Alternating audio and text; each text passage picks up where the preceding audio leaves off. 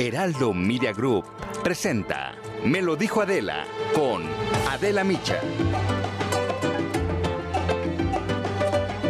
A través de esta Carta Madrid, apoyada por diferentes políticos y sociales con visiones e ideas distintas e incluso divergentes, queremos afirmar que el avance del comunismo supone una seria amenaza para la prosperidad y el desarrollo de nuestras naciones, así como para las libertades y los derechos de nuestros compatriotas. Bueno, como lo acabamos de escuchar en voz del senador Julen Rementería, quien es, por cierto, coordinador del grupo parlamentario del PAN. La mitad de sus senadores firmaron junto con Vox, un partido de la extrema derecha española, la Carta de Madrid. Su objetivo, dicen, es luchar contra el avance del comunismo que amenaza la prosperidad y el desarrollo para distintos países. Según Vox, esto supone la creación de una alianza internacional para hacer frente al avance del narcocomunismo en la iberosfera. La firma de esta carta desató una creciente y, pues sí, justificadísima ola de críticas y de repudio también. Vox es un partido, les decía, de ultraderecha, xenófobo, retrógrada, que defiende a la familia tradicional, que rechaza los derechos de las minorías, que no quiere a migrantes en España, que ha votado en contra de leyes para proteger a las mujeres, que ha atacado discursivamente y sistemáticamente a la prensa y que el pasado 13 de agosto celebró la caída de Tenochtitlan, afirmando que España logró liberar a millones de personas del régimen sanguinario y de terror de los aztecas. Su estrategia es muy parecida a la de Donald Trump y a la de Jair Bolsonaro. Provocar y desatar el odio en sociedades ya de por sí polarizadas y convulsas. Ante el rechazo de todos, incluso de propios panistas, Julen Rementería tuvo que salir a justificar este acto y dijo que la Carta de Madrid no es una alianza política, enfatizó que no fueron todos los senadores panistas quienes promovieron su firma, él sí, ¿eh? dijo que ellos no opinan que el comunismo esté avanzando en México y pues finalizó deslindándose de los grupos ultraderechistas. Vamos a escuchar lo que dijo el pasado jueves en la noche. No supone ningún, ningún este, ultraderechismo como eh, el término que utilizaste, Israel. No, nada que ver con eso, absolutamente nada que ver con eso. No está suponiendo la alianza del PAN con nadie. Lo que menciona aquí, el Estado de Derecho, el imperio de la ley, la separación de poderes, la libertad de expresión y la propiedad privada, pues sean parte de nuestra bandera que hay que defender. Nada más eso. Sin embargo, el daño estaba hecho y fueron los propios panistas los primeros en criticar la decisión de sus compañeros.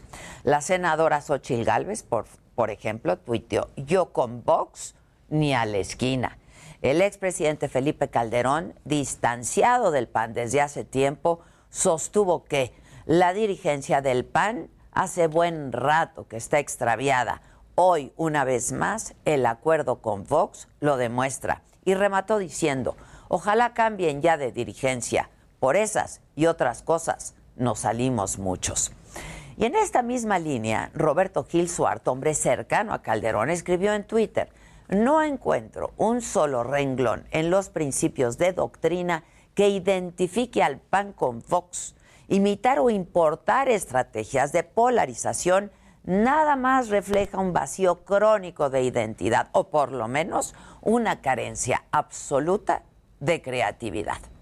El senador Julen Rementería tuvo que reconocer la molestia generada, incluso, les decía, entre sus propios compañeros de partido. Lo hizo así. Pues hasta este momento entiendo que algunos, por, por, la interpretación que se ha dado, pudieran tener esa molestia, porque dice, oye, de repente se generó esta inconformidad, la entiendo, y por eso vengo aquí a aclararlo. No lo había hecho antes porque, bueno, yo pensé que, bueno, se podría interpretar como lo que fue. Y pues claro que los morenistas no dejaron pasar la oportunidad para atacar con toda la razón al PAN. Santiago Nieto, el titular de la UIF, la Unidad de Inteligencia Financiera, tuiteó, decir que hay comunismo en México es solo incultura. Lo importante es debatir las posiciones de Vox sobre el menoscabo de los derechos de las mujeres, el ataque a la intelectualidad y a las minorías sexuales. ¿Ese es el país que queremos para nuestros hijos? ¡Qué vergüenza! Y la verdad que sí, ¿eh? ¡Qué vergüenza! El presidente también aprovechó la ocasión para comparar al PAN con Vox y dijo que eran casi fascistas y los llamó un retoño del franquismo. Escuchemos sus palabras. Esto fue en la mañanera del viernes. Ya ven, este, hasta ayer vinieron unos extremistas de España, ¿no? Del Vox, se unieron con el PAN porque son lo mismo, ¿no? Son conservadores y ultras conservadores, casi fascistas. El presidente también dijo esto. Y esto que está retoñando es lo peor. Son los más autoritarios, clasistas, racistas, corruptos es como eh, un retoño del franquismo, de que vienen los de Vox de, de España y este hay un besamano allá en el Senado, una vergüenza. Pero Santiago Abascal, líder de Vox, le respondió al presidente con un mensaje retador. Escribió en Twitter, ninguna declaración de quienes se abrazan a tiranos y protegen a narcos va a impedir nuestra causa a favor de la libertad, los derechos y la prosperidad de las naciones. Mi agradecimiento a todos los mexicanos que nos han hecho sentir como en nuestra casa. Viva México.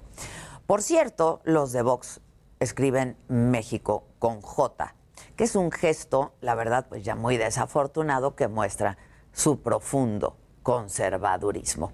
No cabe duda de que el ascenso del populismo y la presencia de dictaduras en Cuba, en Venezuela, en Nicaragua, ahora en El Salvador, con Nayib Bukele, es un problema grande para América Latina, en América Latina. Pero el ascenso de movimientos de ultraderecha es igual o hasta más peligroso. Ya lo vimos con el trompismo en Estados Unidos. Así es que debemos defender los derechos de las mujeres y de las minorías, luchar contra el racismo y la xenofobia, buscar la igualdad. Porque los grupos de ultraderecha crecen en contextos de crisis como los que atravesamos ahora. Se disfrazan de demócratas, pero esconden el odio que en realidad los mueve. Y cuando llegan al poder, es muy difícil luego deshacerse de ellos. En realidad todos los extremos son terribles. El de la ultraderecha lo es. Odian todo lo que consideran malo o diferente a su contexto. Juzgan desde su moral y desde su muy corta visión. No reconocen que el mundo, el mundo ahora es distinto y que en esa pluralidad es que todos somos iguales. Esto es, me lo dijo Adela, yo soy Adela Micha y ya comenzamos, ahora también por la cadena nacional del Heraldo Radio.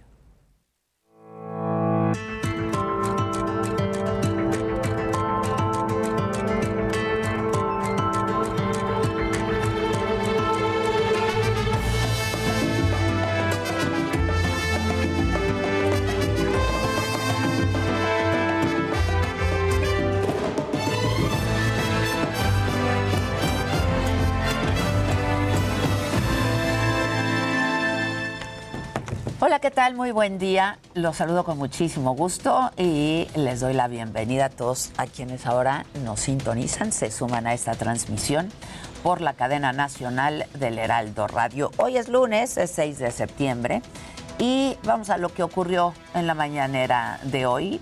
eh, sobre la polémica justo de lo que hablábamos, del PAN y Vox. El presidente calificó al partido español de extrema derecha de conservador. Esto luego de que su líder, Santiago Abascal, dijera que el gobierno mexicano abraza tiranos y protege narcos.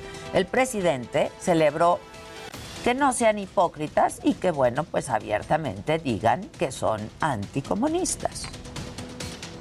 Que ellos digan, eh, somos franquistas o somos monárquicos, somos anticomunistas, abiertamente. Eso se reconoce.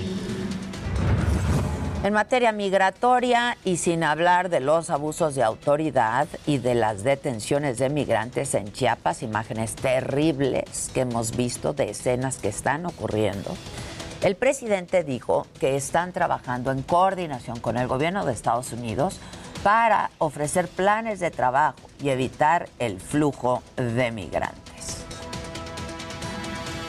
A que se otorguen visas temporales de trabajo. Primero que se apoye a los pueblos de Centroamérica y que además de eso, que se apliquen programas como el Sembrando Vida, como el de Jóvenes Construyendo el Futuro, lo que estamos aplicando ya en Chiapas, que se extienda a Guatemala, que se extienda a Honduras. En otros temas, el presidente volvió a decir que cuando termine su sexenio 2024, él se retira completamente de la vida política de México. Dijo que no va a opinar tampoco de ningún funcionario público y que ya están trabajando en un relevo generacional de la cuarta transformación. Que podamos entregar la estafeta a mujeres, a hombres con ideales, con principios que le tengan amor al pueblo, para seguir engrandeciendo a México. Y vamos ahora hasta Palacio Nacional con mi compañero Francisco Nieto con más información de la mañanera. Paco, ¿cómo estás? Buen día. ¿Qué tal, Adela? Muy buenos días. Hoy el presidente López Obrador anunció que quitará el veto a extranjeros que no pueden entrar a México. Incluso dijo que las puertas del país están abiertas a todos los extranjeros incluyendo a clasistas, racistas y hasta profascistas. Esto en relación con Vox, el partido de ultraderecha de España. El, presidente, eh, como ya lo adelantaste, Adela dijo que si Santiago Abascal, eh, presidente de este partido, quiere regresar a México, es libre de volverlo a hacer. Puede venir todos los, eh, pueden venir todos los extranjeros al país, aunque sean los opositores de la cuarta transformación. Y celebró que mexicanos en este caso panistas se quiten la máscara y definan su posición ideológica conservadora, dijo el presidente, en contra de los que menos tienen. Aseguró que en su administración a nadie se le ha aplicado el artículo 33 de la Constitución, este que dice que ningún extranjero se puede inmiscuir en asuntos políticos del país. Y en otro tema de la, eh, para el presidente, eh, México tiene mucho futuro para la inversión extranjera, pues tiene dos palancas de desarrollo, el TEMEC y el turismo, de acuerdo con sus propios pronósticos, el país ya está saliendo de la crisis que se produjo por la pandemia, eh, adelantó que se va a crecer a un 6% para este año y pronosticó que para 2024 se estará creciendo económicamente a un 5%. En ese sentido, pues el optimismo del mandatario se sustenta, dijo por un lado, en el TECME, en el TEMEC, pues México dijo, eh, teniendo como vecindad a Estados Unidos, es un gran lugar para producir, es decir, que pueden eh, las empresas colocarse aquí en el Bajío, en el centro o en el norte para poder para poder hacer productos que ya que se van a los Estados Unidos. Pues esto es parte de lo que hoy sucedió en esta mañanera de la. Sale Paco, estamos atentos, muchas gracias, buen día. Esta mañana, Ricardo Anaya publicó un video, uno nuevo, es lunes y toca, en sus redes sociales, en donde asegura que en el tercer informe de gobierno el presidente presumió cifras que no corresponden a la realidad. Aseguró que acumula récord histórico en homicidios, impunidad y violencia. Manifestó que en tres años el presidente también protegió a funcionarios y a familiares acusados de corrupción. ¿Para aprender qué, Andrés Manuel? ¿Aprender a mandar a tus hermanos a recibir dinero en efectivo y luego como presidente protegerlos?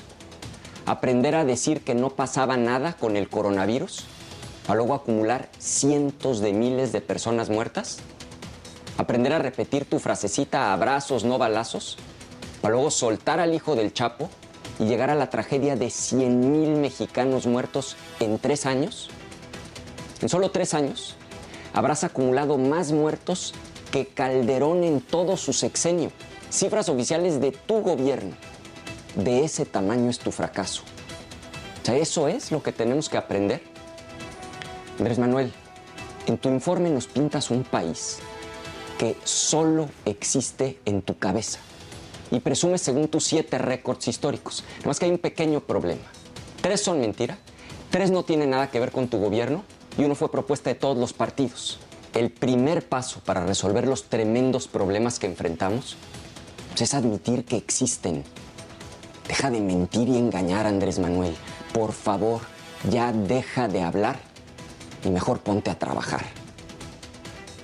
Bueno, y déjenme adelantarles de que hay que estar pendientes el día de hoy. A mediodía, la Suprema Corte de Justicia inicia con la discusión sobre si es constitucional criminalizar a las mujeres que interrumpen un embarazo durante el principio del proceso de gestación. Esta discusión es muy importante como precedente para la despenalización nacional del aborto. A la misma hora, mediodía, las leyes secundarias de la revocación de mandato llegan a la Junta de Coordinación Política de la Cámara de Diputados. Se espera que mañana se discutan en el Pleno. Continúan las reuniones de la jefa de gobierno de la ciudad, eh, Claudia Sheinbaum, con alcaldes electos. Hoy, a partir también de las 12, va a dialogar con quienes van a encabezar las alcaldías de Milpalta, Coajimalpa, Tlalpan, Venustiano Carranza y Xochimilco. Y de qué hay que estar bien atentos en el mundo ante un lentísimo proceso de vacunación y una crisis muy aguda, Cuba regresa hoy a clases pero lo hará a distancia. En Brasil se comienza a poner una tercera dosis de vacunas debido a la preocupación por la variante Delta. De todo esto estaremos muy atentos y por supuesto informándoles en los distintos espacios eh, del Heraldo y en nuestra plataforma de la saga. Así es que, bueno, pues estaremos en contacto.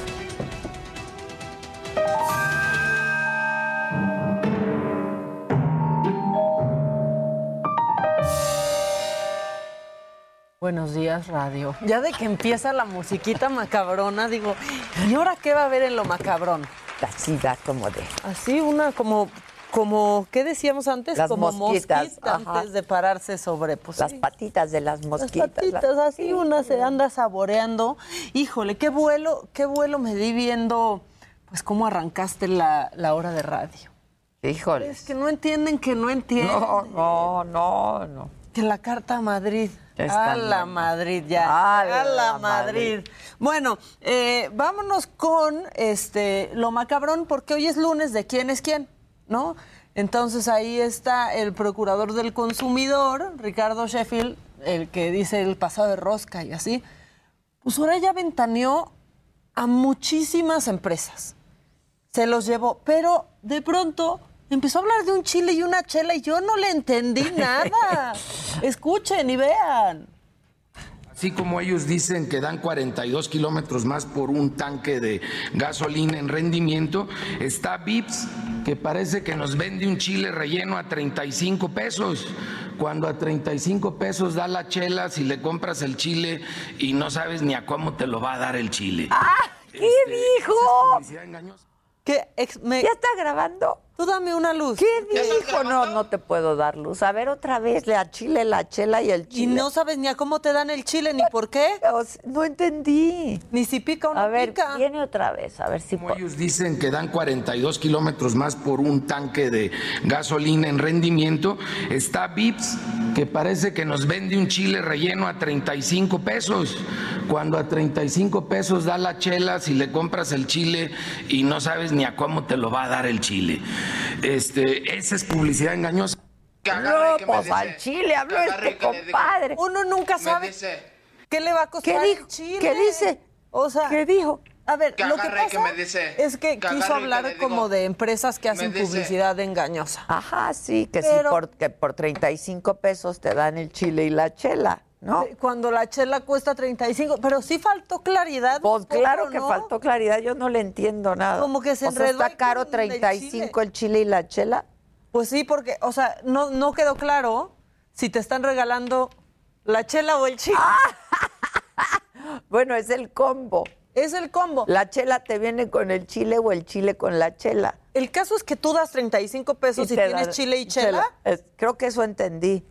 Me parece un buen trato. A mí sí me parece un buen trato. Es chile nogada. El chile, la nogada. La nogada, la es bien nogada, cara la nogada. Hacer la nogada es bien caro con su nuez. Con su, su nuez, crema. sí. O sea, es caro. Entonces, bueno, también por ahí dijo eh, Viva Aerobús y Sony se ensañó con Sony. Eh, por esto de los estéreos que estaban vendiendo un precio muy bajo, que eran a los primeros 10, pero tienen la publicidad para los primeros Esa- 10 desde hace exacto. mucho. Y luego ya. Y lo que dijo de las aerolíneas, pues pasa mucho, ¿no? Ves un boleto bien barato y dices, ay, este, y luego el TUA, pues Ah, no. te la pero deja el ir. TUA, pero luego la maleta, pero luego el asiento, pero luego. No, sí, sí, sí. Sí, o sea, va Sí sumándole. es y engañosa, esa sí es. Esa sí es engañosa. Pero lo de VIPs no entendimos y para mí es un buen trato. Chela y chile por También, ¿no, 35. muchachos? Chela y chile por 35. Yo digo que sí. Uno va a un restaurante y pide un refresco y paga 50 pesos por un refresco. Ay, a quién sabe a qué restaurantes vas. Es que ya ves que luego es que me tú eres pongo bien. Sí. Es que eres bien fifí. Yo no sé de dónde ando aprendiendo. Dice Sergio Martínez, par de pendejas las dos. Oh, ¿qué pues peor pasó? tú que estás aquí, güey. Pero, pero ¿está viendo la foto o está viendo una foto familiar? ¿Está viendo el programa o una foto familiar? Yo creo que el programa, pero pues está, él está peor viéndonos, ¿no? Pues es que sí, porque sí puede decir, oiga, ve al doctor y di, veo el programa en donde salen un par de pendejas. Sí. ¿Qué hago? ¿Por qué lo veo? ¿Por qué lo veo? ¿Por qué sí hacen eso? Raúl Torres dice, muchas gracias. Dice que no nos verá unos días porque va a estar de vacaciones. Ah, bueno, pues ahí bueno. sí te sobra un tiempito, Raúl.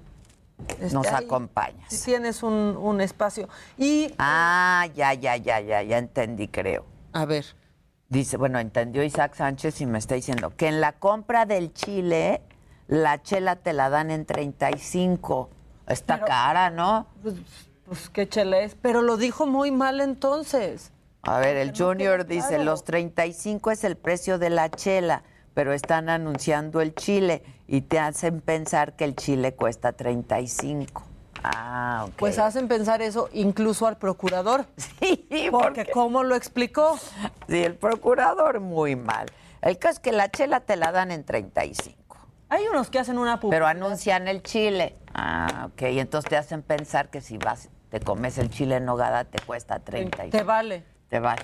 Pues también hay que ir a la Profeco con la publicidad engañosa que hacen la gente cuando andas deiteando. Sí. Está peor. También. Pasa de rosca. Sí. Y ya luego uno se quedó ya bien embaucado y no sale Pongan las fotos del día Ah. o de los días anteriores, no de 10 años. No antes. de cuando se graduaron. Que hasta borrosas salen las ¿Estás fotos. borrosa? Estás borrosa. Bueno, tenemos otra cosa macabrona. No sé si no sé si da tiempo de que pongamos lo de la Guardia Nacional que nos están preguntando mucho qué fue lo que lo que sucedió, si quieres en un ratito y mientras tanto podemos rápidamente pues hablar lo que está pasando en China porque China prohíbe a la televisión que muestre hombres afeminados en la tele. O sea, ya sabemos dónde yo no podría trabajar. Exacto. Exacto. Pero está pasando, los canales de televisión deben de poner fin a los hombres afeminados y otras estéticas anormales para en su lugar promover la cultura revolucionaria y socialista. Está macabro. sí, está, está, está, está. Pensando cuántos no van a poder salir en la tele en China. Me incluyo. Te incluyes, pues sí. Con eso de que Pues- dice, no puede revisar al niño que es menor de edad. Bueno, nos tenemos que ir a un corte. pero- Heraldo Radio. La HCL se comparte, se ve y ahora también se escucha.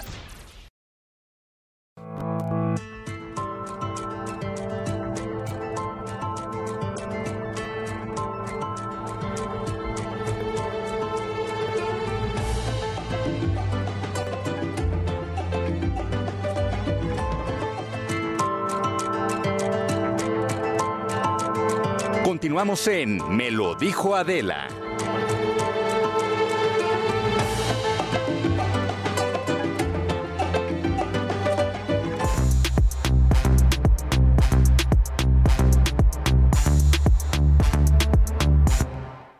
Bueno, pues para quienes nos escuchan por la radio, ya está la mesa puesta, el montón shot, ya estamos todos los que somos, incluyendo a Samantita, Sí. la nueva integrante Andaba Samantita.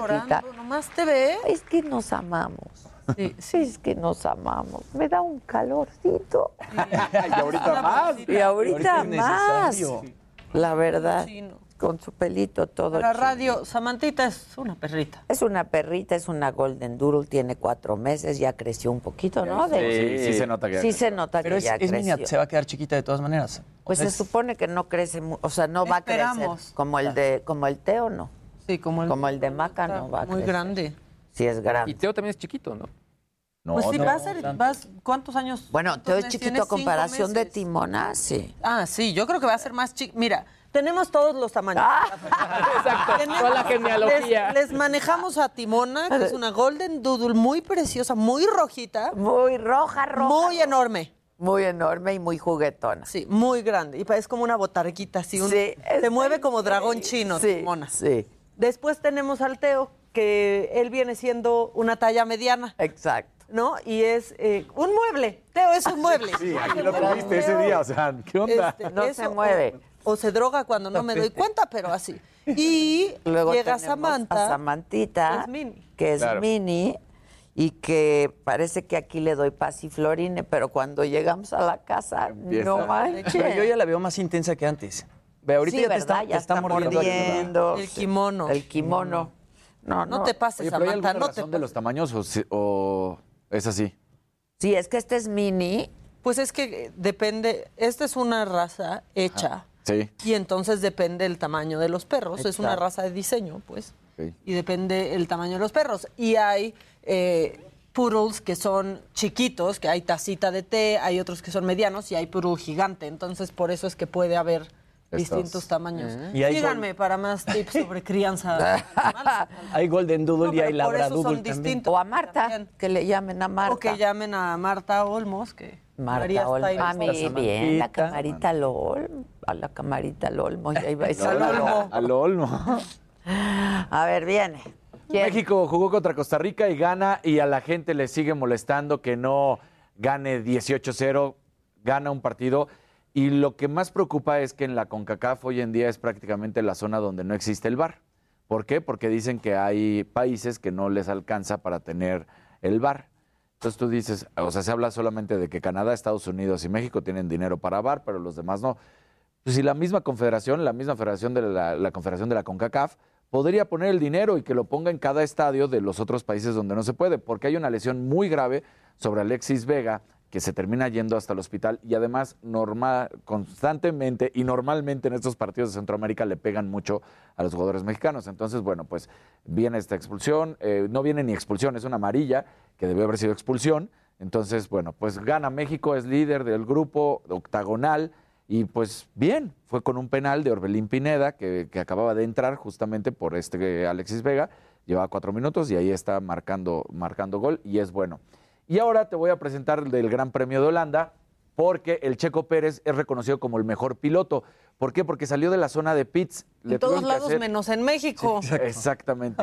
Tenía que arreglar, le tuvieron que arreglar unas cosas al motor, le tuvieron que arreglar unas cosas también al automóvil y entonces pues no arranca desde la zona de parrilla, tiene que arrancar desde lo que es la zona de pits y entonces ahí sale y lo hace muy bien.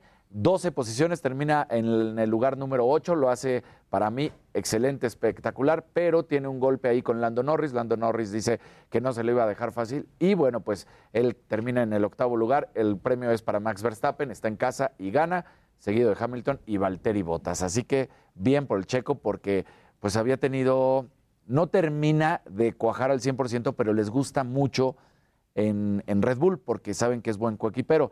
Nada más que de las primeras carreras que venía dando los puntos que necesitaban y el apoyo que querían, se cayó, la verdad, y ahorita está pareciendo que, que empieza a retomar el buen rumbo con la escudería. Ya, pues muy bien el checo, ¿no? Sí, es el Checo. Sí, pero le tiran, le estaban tirando Sí. el fin de semana Choque Pérez. horrible. De Exacto. choque. Choque. Al Choque Pérez le Y le había estado yendo muy bien a principios Es de es que temporada. desde- A principio de temporada sí le fue, fue. muy bien, luego Sí, tuvo una caída y luego ya volvió a salir otra vez. Y bueno, Pues ojalá y se quede. Y ya cerró trato, ¿no? ya, eso sí, ya. Renovó hace de- tres semanas, para ser exactos, renovó un año más. Entonces, pues sí. Pero no quiere decir que a fuerza vaya a ser el, el titular si no hace las cosas Pues bien, como ayer, ¿eh? Pues. Entonces, Oye, pero es muy seguro, ¿no? Que se vaya a quedar. eh, no, no, es seguro. O sea, el contrato ya lo firmó. Cuando digo que no es el titular, es que tú sabes que en las escuderías pueden de repente decir, ¿sabes qué? El tercer piloto Es el que entra. es el Claro, que entra y que- pero, pues, claro. toca descansar casi, casi. ¿no? Claro. ¿Sabes qué? No, por estas razones. Porque realmente el Checo Pérez entró ahí de coequipero. Entró, ¿no? de O sea, él no, pero él entró no va a ser el segundo, no va a ser no va a ser el, el Claro. titular. Ah, en el titular me refiero, no está buscando él el campeón de pilotos. Claro. Él está ayudando a buscar el campeonato de constructores, el de la escudería. Ya. Y a eso entró. Bueno, ¿y tú qué robot nos traías? Oye, pues salió de la gente Segway. Segway es una compañía de las que a mí me, me- me ha gustado más porque es muy histórica. La fundó un cuate que se llama Dean Kamen y fue el que hizo estos equipos donde te podías subir y se autoequilibraban a través de Ah, está sensores. padrísimo. Eran padrísimos. Después vendieron la compañía a una firma china. Había hasta tours en Segway. Eh, Sí, exacto. De hecho, en distintos puntos del mundo y bueno, aquí en México también. Pero acaban de sacar un nuevo robot que sí es muy parecido a estas eh, iRobot, a estas Roomba, pero este es para podar el, el- el pasto. Básicamente tiene una precisión de 2 centímetros. Tú lo que haces es un recorrido en tu jardín para que le, le enseñes por dónde tiene que pasar. Eso genera automáticamente una cerca virtual y de ahí no va a pasar.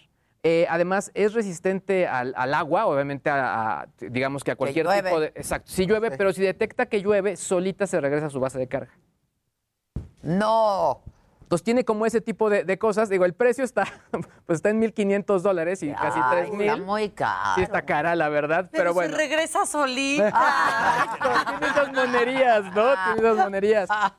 Oigan, O y sea, sí regresa. sí. Oye, por otro lado, hablando de vehículos que se mueven solos, Tesla, eh, bueno, el rumor es que Tesla va a anunciar un nuevo vehículo eléctrico pequeño que va a costar 25 mil dólares. El rollo es que es esto, es algo que ya traen entre manos desde hace un buen rato, pero el jueves pasado hubo una reunión donde hubo muchos ejecutivos de Tesla.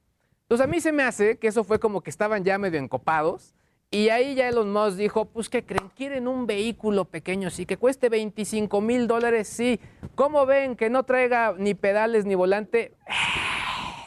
Entonces eso se filtró y ahora es lo que eh, está reviviendo este rumor. Teóricamente podría comenzar esto a fabricarse en el 2023, pero vuelvo a repetir, pues bueno, o sea, sigue siendo un rumor porque aún no está todavía clarificado. Lo que sí es un hecho es que es algo que sí hace falta, sobre todo porque al final el tema de los vehículos eléctricos, eh, pues sí, se ve todavía como el futuro, pero en cuanto a costos siguen siendo Muy elevados. sí. Ahora, lo que sí es un hecho es que si bien hay varias compañías que se quieren meter en esto, pues sí, Tesla sigue siendo el estándar a vencer, en, sobre todo por Sin todo duda, tipo ¿no? de cosas Sí. que hacen. El diseño de los vehículos es una, es una chulada. Pues sí, en autos premium, sí. Sí, en autos premium sí.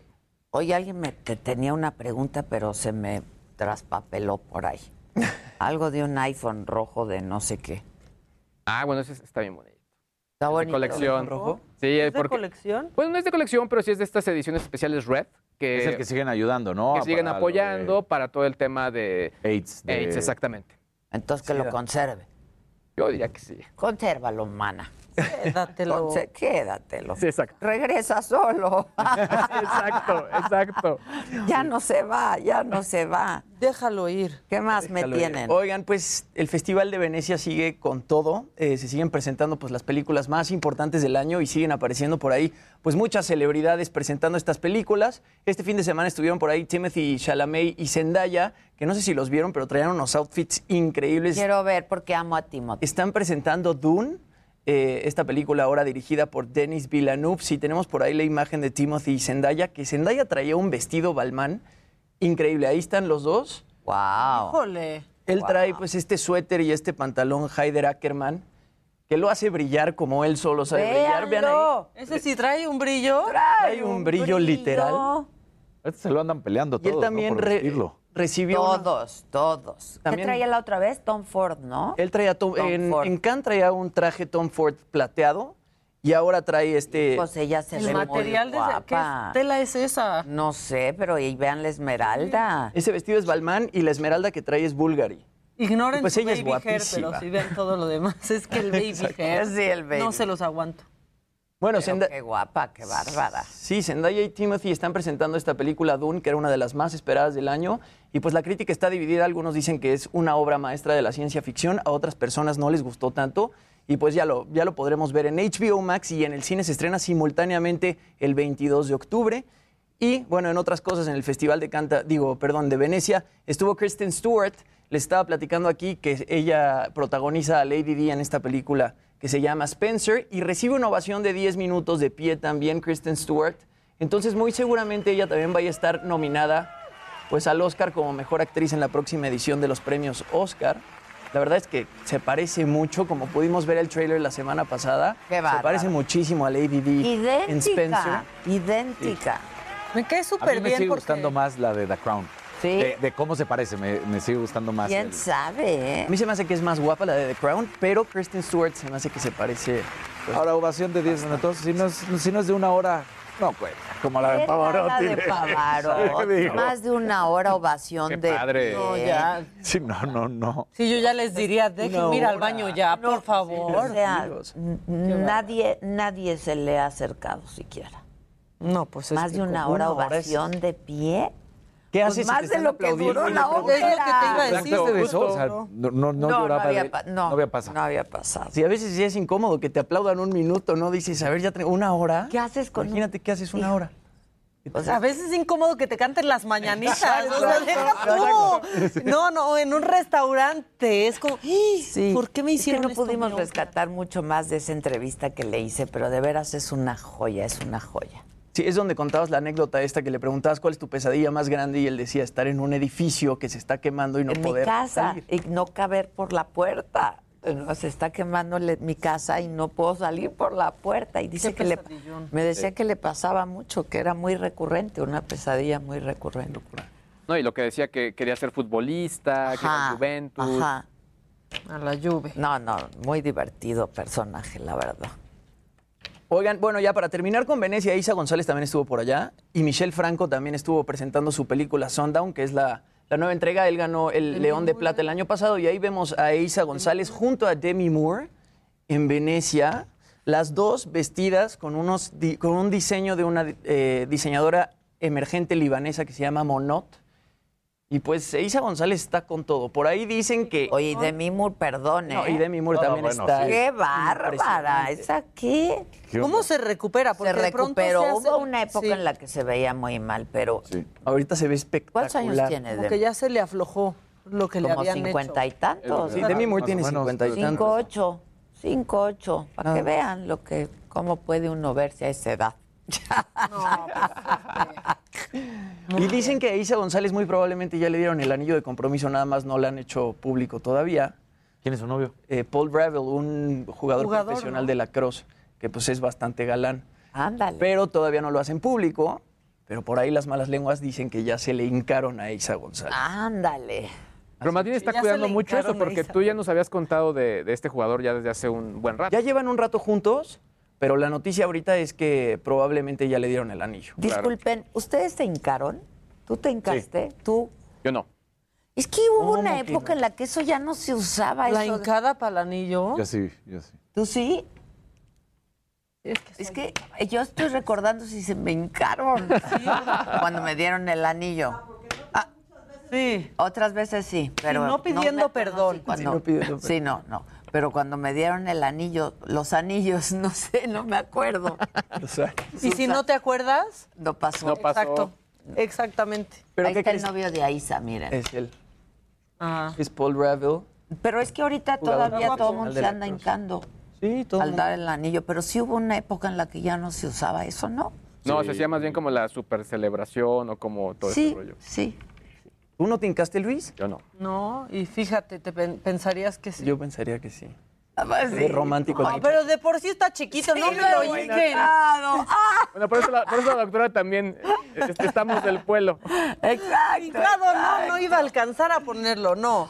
Oigan, ¿quieren este una cosa macabrona? Sí, claro. Es que esta mujer se hizo, se hizo viral el fin de semana porque, pues, de plano cacheteó a un miembro de la Guardia Nacional. a una Ah, sí, mujer. sí, sí, Este, sí, se vi. hizo viral esta, esta grabación. Eh, híjole, pues la verdad es que sí está muy feo y contrastante, porque vemos estas imágenes en el sur de la Guardia Nacional siendo súper brava y aquí esta mujer de la Guardia Nacional, escuchen, sinceramente, solo acompaña a esta mujer que quería pasar al baño a como diera, a como diera lugar. Pues hicieron ahí acompañamiento. Y Órale, que la pero ¿Qué le cachetea. pasa? ¿Dónde fue esto, eh? Bueno, pues sucedió en el puesto militar de seguridad estratégico de Querobabi, en Sonora. Y ¿Qué le pasa? Está malita, ¿no? pues parece, Ya, la deberían pues la verdad parece que sí, porque, Ah, perdón, lo dije con... la, la Guardia, no, es que estaba fuera de sí, esa es la, la verdad. La Guardia Nacional dijo que no iba a dar ninguna declaración al respecto por respeto a la señora y la situación médica que presenta. No dijeron qué Ah, situación médica presenta. Pero sí tiene... Pero puede ser, y por eso puede ser quizás la reacción de la Guardia Nacional, ¿no? De, de estas dos personas que estaban ahí, que no hicieron nada, pues, absolutamente nada más que como ir siguiendo y acompañando, pero pues sí, se, se hizo viral esta, Ya. esta imagen que contrasta aparte con lo que se está viendo en el sur de la Guardia Nacional, Sí, en la frontera claro, del sur, claro. este, pues que no están tan calmaditos. Sí, claro. Y sí se puso macabrón, Híjoles. ¿Qué la más? verdad. Bueno, ¿quieren ¿Traes otra? nada que nos dé risa, oye? Sí tengo algo, Hoy es que da risa, flojón da tu macabrón, ¿eh? No, no, Es que pues, está, el chile dio risa. Al chile. El chile, chile dio el risa. chile, ¿qué tal dio risa? No, ya cuando el chile da risa. Sí. No, ya cuando el chile es publicidad se engañosa, deja tú. Ay, Ya mira, qué el chile bonita es foto. publicidad engañosa. ¿Y se imaginaba? ¿Ya está presuma- presumiendo Dice- cómo se hincó? Es que se La la, hincada, la se- hincada. se la fui haciendo cantada. O sea, como que eh, estábamos en Chicago y entonces íbamos a un lugar y entonces me ponía a decirle cosas bonitas, ¿no? Entonces decía, ya me va a decir, y nada. Entonces nos íbamos a otro lugar y nada, y así. Entonces cuando Ay, qué estábamos poca, aquí- Daniel. entonces cuando estábamos en el Skyline, y le dije, bueno, ya nos vamos, ¿no? Entonces se voltea Que si enseñas la foto, porque queremos Sí, pues, ver, Carolina. enseña la foto. y en el momento en que se voltea a agarrar su bolsa, ¡Wow! ahí ya, ya estaba hincado. Ándale. Oye, pero eso parece Miren publicidad de o algo. Exacto. Sí parece publicidad Sí, de... velo, qué guapo él. Pero aparte, ¿Chicago? Sí, en ¿qué- Chicago, ahí está. ¿por qué no sale la novia, la foto de espaldas y solo sale Daniel como un galanazo? O sea, ya también, Daniel. Tómenme a mí que soy guapísimo. Exacto. ¿Qué sale, Pero ¿qué sale de la que es mi mejor, pero... Exacto, exacto. O sea, o sea, la verdad, la verdad. No, pero es que a, a- a tu esposa no le gusta, ¿no? También Sí. es parte de, ¿no? Ella, ella no, Las fotos. No le gusta salir en la no le gusta nada. O sea, dice, ese es tú, chamba, ese eres tú, ese es tú". yo nada. A mí que ni me miren. Que qué bonita foto, dice. Muchas gracias. Sí, la verdad que sí. Tengo aquí un macabrón que se junta con deporte. A ver, bien. Pero es un, un boxeador que se llama Víctor Rabanales. ¿Lo ubicas? No lo Fue una leyenda, eh, pero pasó que se quedó en la ruina porque fíjate que le vendieron el popo. No. Ya. Como que el... Le vendieron el popo y lo compró No. en 30 mil dólares. No, ya. En 30 mil dólares, sí, dio una entrevista a proceso este exboxeador y dijo que estaba a las faldas del volcán con unas personas que le querían vender una parte de la montaña, pero que como no se arreglaron, no se cerró el trato y que llegaron unas mujeres y que le dijeron, no, mira, nosotros te lo vendemos por 30 mil dólares. Todo esto que ves ahí será tuyo. No, Y ya. entonces, pues él dijo, no, pues estaría, estaría muy bien y puedo poner acá un gimnasio que les desembolsó 30 mil dólares.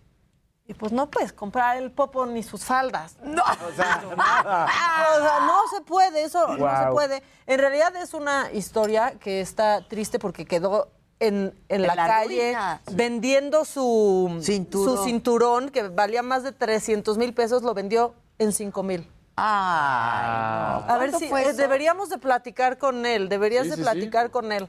Eh, pero sí, bueno, eh, tiene una historia muy bonita porque él empezó como franelero y de pronto se metió al box y salió y empezó a hacer su lanita después cayó pues un poco en los pues la historia, la típica En historia. desgracia. Cae en desgracia y luego compra el popo y me lo transan.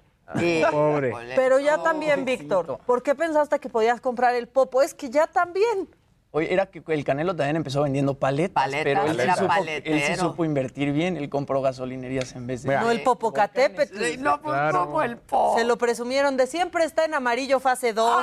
Está bien tranquilito. No pasa nada. Echa fumarola. Echa fumarola, aquí está bien bonito. Y pues, y pues no. Y si quieren otra cosa macabrona, pues Alfaro, el gobernador Enrique Alfaro, exhibió el paquetote que recibió del gobierno federal para el inicio de clases. Ah, sí. Ah. Se pasaron, Sí, se por pasaron. favor.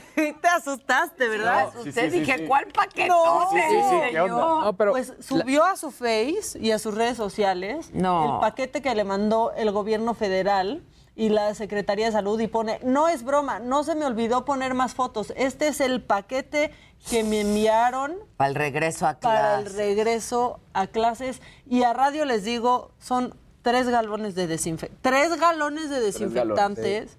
O sea, no se ve, le- la verdad es que Un paquete como de servilletas. un paquete de servilletas. Y con uno de los gobernadores que fue Punto. mucho más reacio a la estrategia de de. Del regreso a clase. desde regreso a clases y de salud. Y de salud. Tres bidones de jabón, 30 cajitas con cubrebocas, tres, tres termómetros.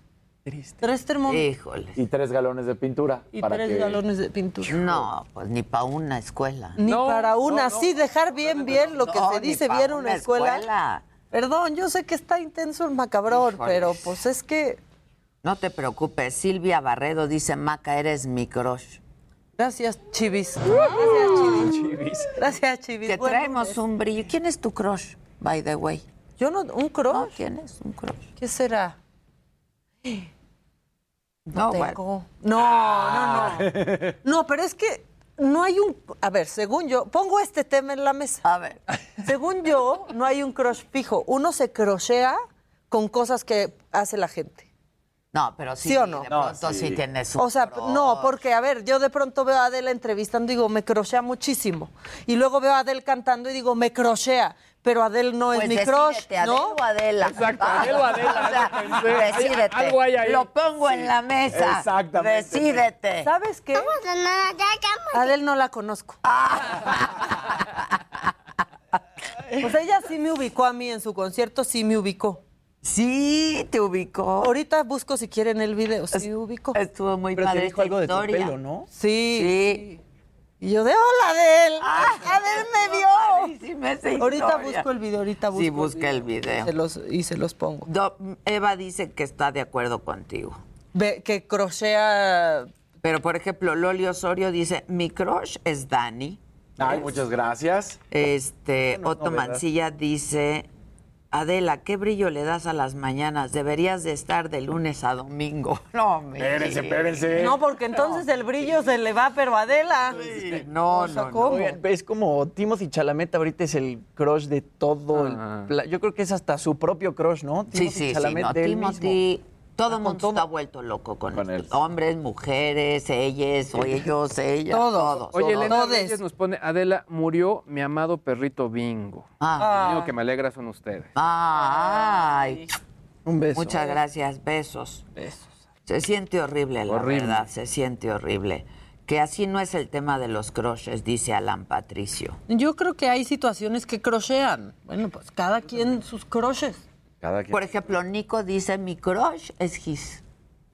La Gisela. Ay, Oh. Dice Kira Delta, ¿te confundió con Ellen? No, se enamoró de Maca, le gustó el look de Maca, ¿verdad? Sí, Adel? no me dijo a you Ellen, me dijo, oh my God, tus lentes, tu pelo, ¿de dónde eres? Y yo, pues, ¿en dónde estás, Adel? En México, ¿no? O sea, nada más la, la ven güerita y entonces ya no eres ¿Cómo? mexicana. O sea, ¿cómo que dónde estás en el Palacio de los Deportes, Adel? Dice Eva la vez, Timothy me saca lo cúgara, decía a todas. A todas, a todes, a todos. Un sugar baby así, pues sí le invierte uno. Claro que le invierte uno.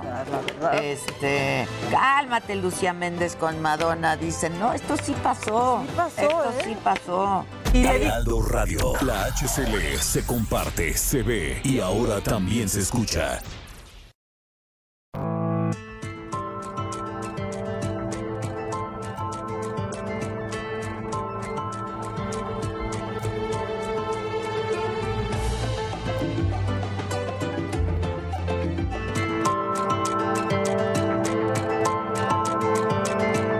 Continuamos en Me lo dijo Adela.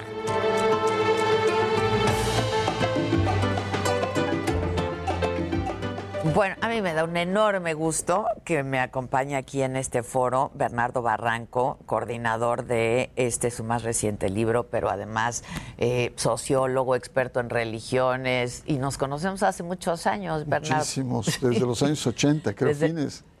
No, en los 80, yo, bu- sí, 80 altos, Sí, ¿no? 80 sí, altos, por ahí. sí, sí, sí. Es que me decía, me acuerdo cuando hacíamos ese programa que te quedabas a editar, sí, yo lo editaba todo. Así es todo. to- Sí, sí. de- debes de odiar las voces de todos los que pasábamos por ahí. No, al contrario, muy agradecida, Bernardo, muchas gracias. Y este tu más reciente libro que te decía, lo empecé y está muy fuerte. Digo, lo, lo empecé y lo he estado ojeando porque puedes leer distintos capítulos, ¿no? Este, está muy fuerte. Se llama Depredadores Sagrados.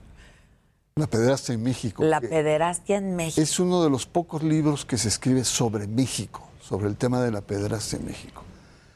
Y sí es fuerte, sobre todo porque la pederastia, pues es ante todo, como se señaló, señaló en la introducción, es un crimen.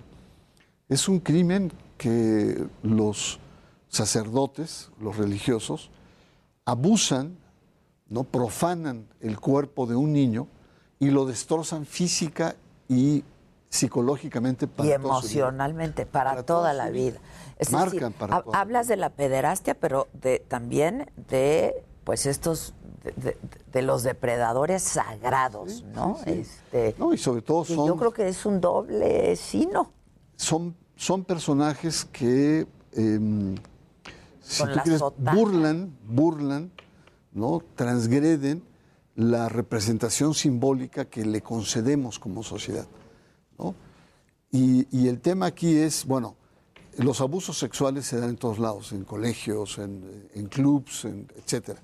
Pero ¿por qué nos cala tanto el abuso cometido por los clérigos? Y el tema es muy sencillo, porque los clérigos trabajan con valores. Claro. ¿No? Esa es su materia. Con la prima. moral, Es con como los tú, va- tú trabajas con la palabra, trabajas con la imagen, trabajas con la veracidad en la noticia. El sacerdote trabaja con los valores. Cuando transgrede esos valores, hay una especie de doble choque social, pero también religioso, porque está faltando a principios religiosos. Y entonces se convierte en un escándalo muy particular, muy especial. Y muy doloroso, de por sí es doloroso. Claro. Pero cuando se trata de, pues, ¿cómo, cómo le llaman los bestiarios? Sí, sí, este, con sotana. Así es, ¿no? Así toda cultura tiene sus bestiarios, es decir, esos personajes terroríficos, ¿no? Que están detrás, que son, representan la parte oscura. En la sociedad contemporánea, el- el- estos bestiarios son, están vestidos de sotana y aparecen como ángeles, que se- ¿no? Porque además son seductores, seducen a los niños. Claro. ¿no? Les van ganando su confianza, en fin, hay toda una metodología que está descrita ahí. Entonces, el libro es fuerte, el Y libro es es, muy fuerte. fuerte. Y el libro trata de superar al gran depredador que es Marcial Maciel. O sea, tenemos que ir más allá de Marcial Maciel.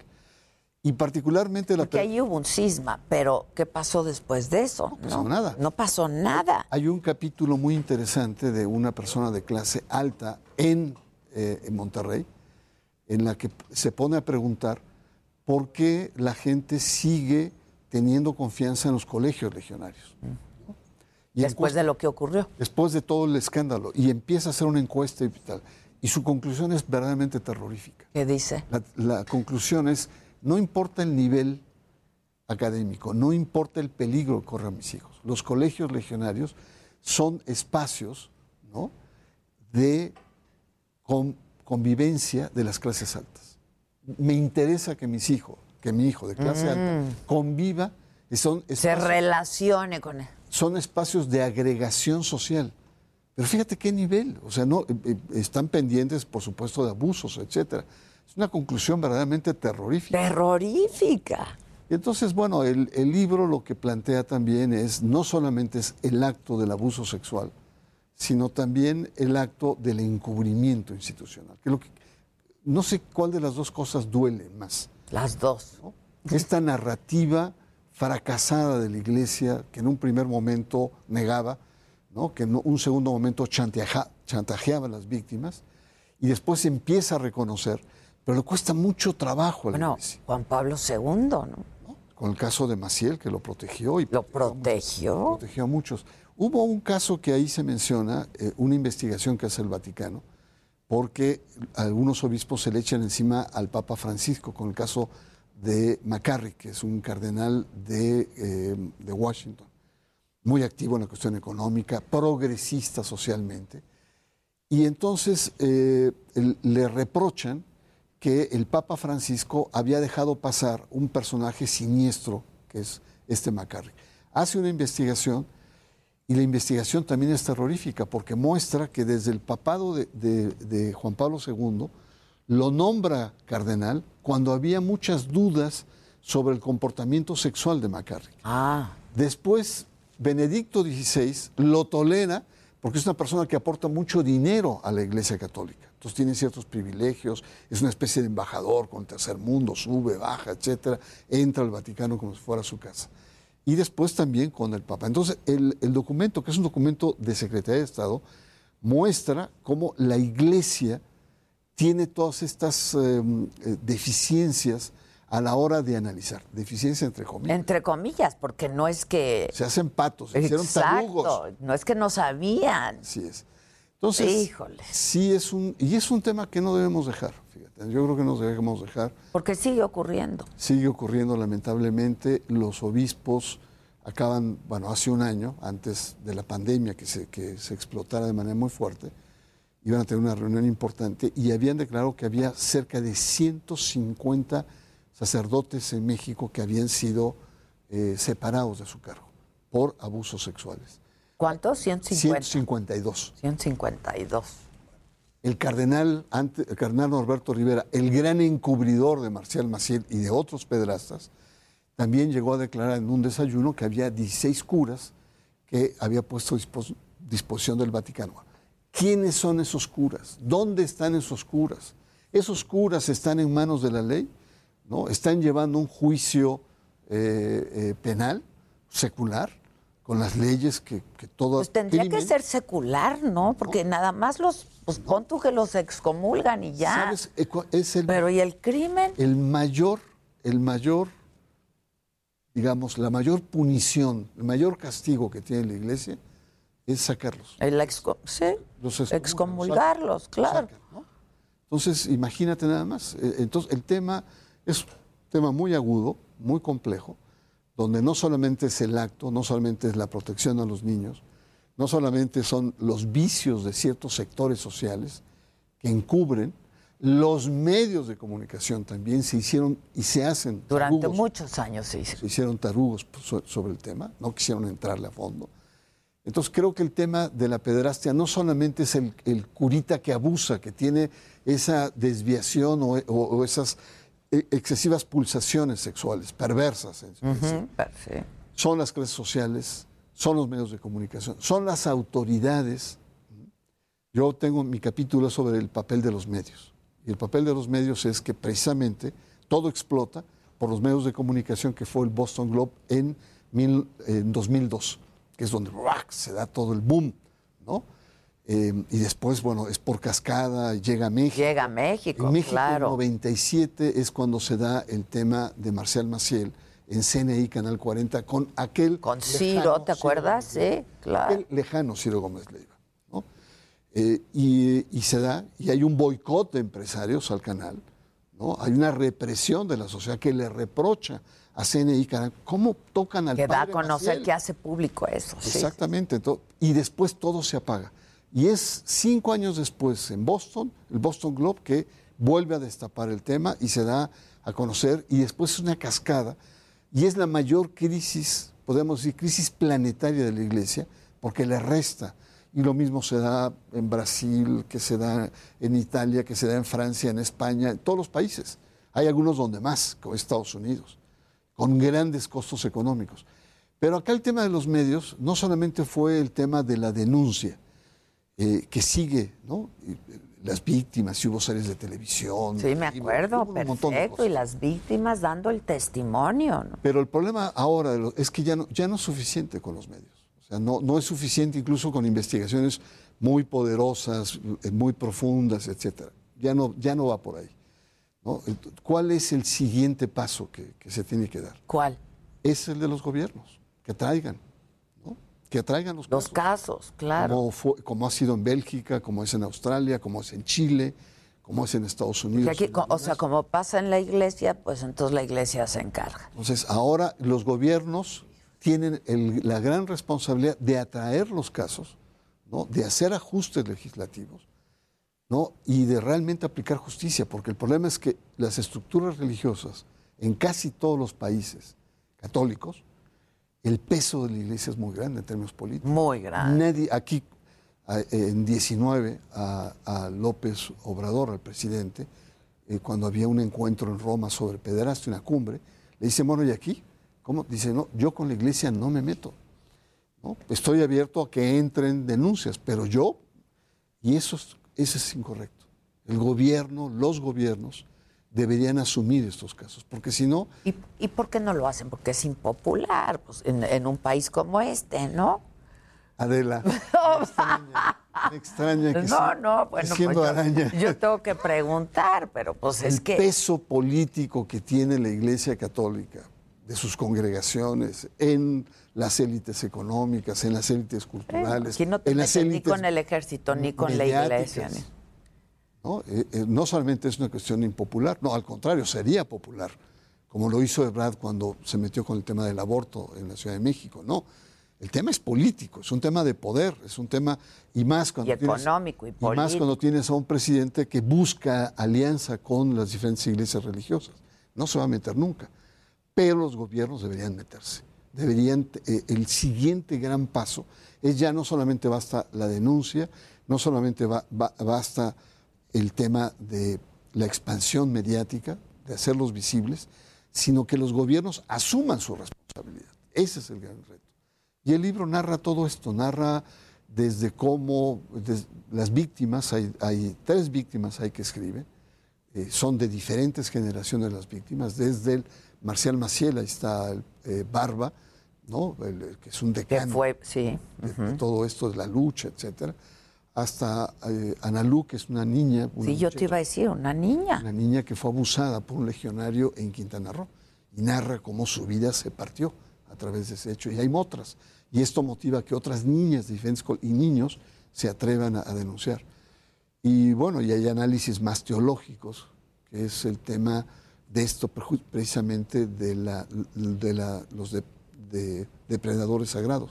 Es decir, llega un momento en que el cura, el clérigo, se siente dueño, te orienta, se siente dueño de tu alma y llega a sentirse dueño de tu cuerpo y de tu sexualidad. Esas son las depravaciones con las cuales, que en el fondo, siguiendo a Foucault, es un tema de poder, en el fondo. Es un tema de, de perversión, pero de poder. Soy dueño de tu alma y soy dueño de tu cuerpo. Y hago con tu alma y con tu cuerpo lo que se me antoja. ¿no? Entonces, que es lo mismo de los políticos.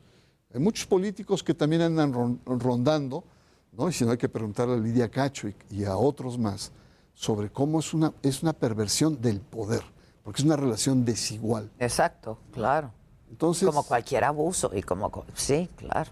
entonces, bueno, pues hay muchas aristas, muchísimas aristas. Ahora, desde el punto de vista de la sociología, ¿qué, qué pasa? Porque tú haces una distinción, ¿no? Entre, en, en la introducción, me parece, entre pues, los que tienen algún tipo de perversión, alguna enfermedad, ¿no? Y los que no, y simplemente pues son pues criminales prácticamente. Desde el punto de vista sociológico, ¿por qué, está, ¿por qué pasa esto y por qué? E- Es un fenómeno que, que siempre ha existido. Sí, que siempre En los existe. griegos era común el que, el que, sobre todo los nobles, la gente aristocrática, tuviera relaciones con niños o con adolescentes. Eh, eh, es algo que siempre existe. Porque una cosa es la pederastia y otra cosa es la La pedofilia. pedofilia. La pedofilia sería con, con niños ya mayores, ¿no? ya de 16 años, etc. La pederastia es con, con menores. Es realmente es, es un abuso, mm, mm, digamos, eh, eh, absolutamente, los dos son reprochables, pero el con niños menores es aún más, ¿no? porque juegan con la inocencia de, de- de- de muchas de estas criaturas. Sociológicamente lo, lo que se plantea es, siempre ha existido estos hechos. Ahora con los medios de comunicación tan desarrollados, tan agudos, tenemos la oportunidad de ver este fenómeno con mayor detalle y enfrentarlo de otra manera, no solamente de dichos o, de mitos o cosas.